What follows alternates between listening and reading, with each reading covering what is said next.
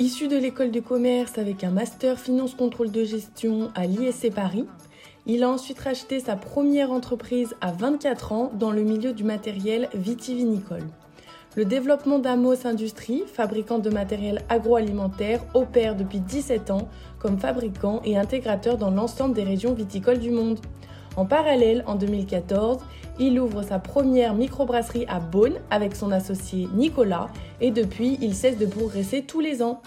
Depuis, les aventures s'enchaînent et c'est toujours un réel plaisir pour lui de vivre l'entrepreneuriat de cette manière-là. Nous accueillons avec joie Monsieur Faupin pour ce deuxième podcast. Alors oui, le sujet n'est pas nouveau. On parlait déjà de ces questions fondamentales il y a 15 ans. Et euh, ces questions fondamentales sont toujours au goût du jour aujourd'hui. Alors quels sont l'impact sur la filière viticole à ce jour? Eh bien, On peut dire qu'elle est challengée par de nombreux sujets environnementaux, santé, développement durable, attentes sociales. La filière a entrepris depuis plusieurs années des chantiers d'ampleur comme répondre à trois objectifs majeurs. Déjà, garantir la, loyauté des pratiques, euh, c'est-à-dire payer ses fournisseurs à l'heure, mais c'est aussi se faire payer à l'heure.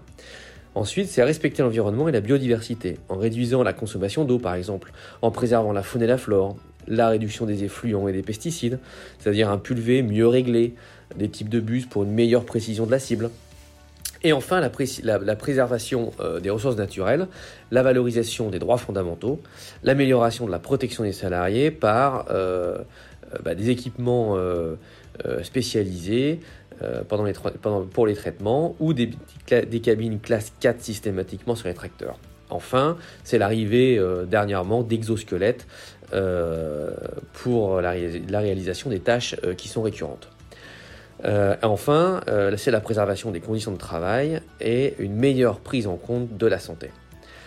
Enfin, euh, continuer l'attractivité de la filière auprès des consommateurs et des jeunes en formation. Cette démarche permet de progresser dans leur performance globale, c'est clair, conforter leur image, leur attractivité et leur compétitivité, tout en répondant aux fortes attentes sociales, sociétales et environnementales.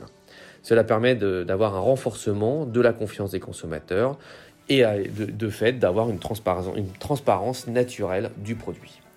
Euh, on peut même dire que selon une étude qui a été faite par France Stratégie, les entreprises adhérentes à une politique RSE sont en moyenne 13% plus performantes que les autres. Euh, de nombreuses entreprises sont déjà en réalité euh, naturellement engagés dans cette démarche, puisque sans le savoir et, sans en avoir réellement conscience, euh, avec un peu de bon sens, euh, les, entreprises y vont naturellement. Euh, ce qui permet d'offrir ben, aux consommateurs et à ses attentes des produits toujours plus sains et authentiques. Le RSE est un enjeu, donc, comme on peut dire, majeur de la filière, dans lequel tous les acteurs sont entièrement engagés, à tous les niveaux, notamment au niveau de l'interprofession, des syndicats, de l'ODG, des producteurs et bien sûr des acquéreurs. On pourrait conclure sur le, RSE que le RSE est une sorte de décathlon. Il ne suffit pas d'être euh, le meilleur sur, sur un volet, il faut être bon partout.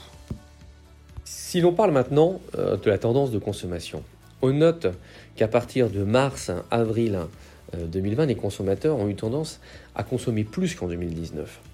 Euh, ce qui fait une, moyenne globale de hausse de consommation euh, sur 2020 due euh, bah, notamment aux différents confinements qui ont eu lieu, d'une part, et on constate que toutes les tranches d'âge ont, ont, clairement augmenté leur consommation, mais en premier lieu les femmes et la génération X, c'est-à-dire les 54-74 ans.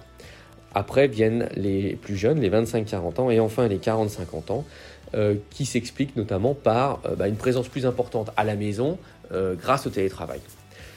on note aussi une consommation hors repas qui a gagné du terrain. C'est-à-dire consommation en fin de journée, plus les apéritifs virtuels. On se retrouve sur Skype, par exemple, pour échanger et consommer à distance avec ses proches. La nouvelle tendance également de consommer un verre devint le midi au cours des repas, tendance qui se démocratise et se développe.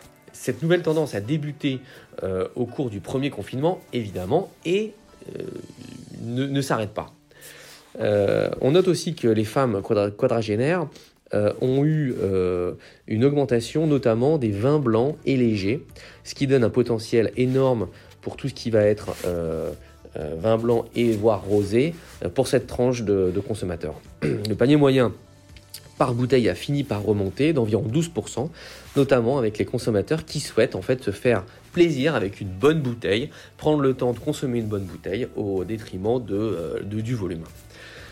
Donc, on peut noter que les, consommateurs sont tournés vers des produits qu'ils connaissent bien, des vins connus et des marques connues, euh, avec une sensibilité pour des vins locaux avec lesquels ils ont une, plutôt une certaine affinité.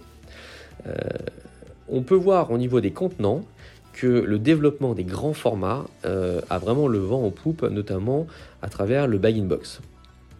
Attention, il faut noter que les ménages accordent une priorité à maîtriser leur budget tout de même euh, et développent de plus en plus une épargne dite de précaution, d'où le fait d'avoir des gros volumes et de stocker chez eux pour ne pas manquer.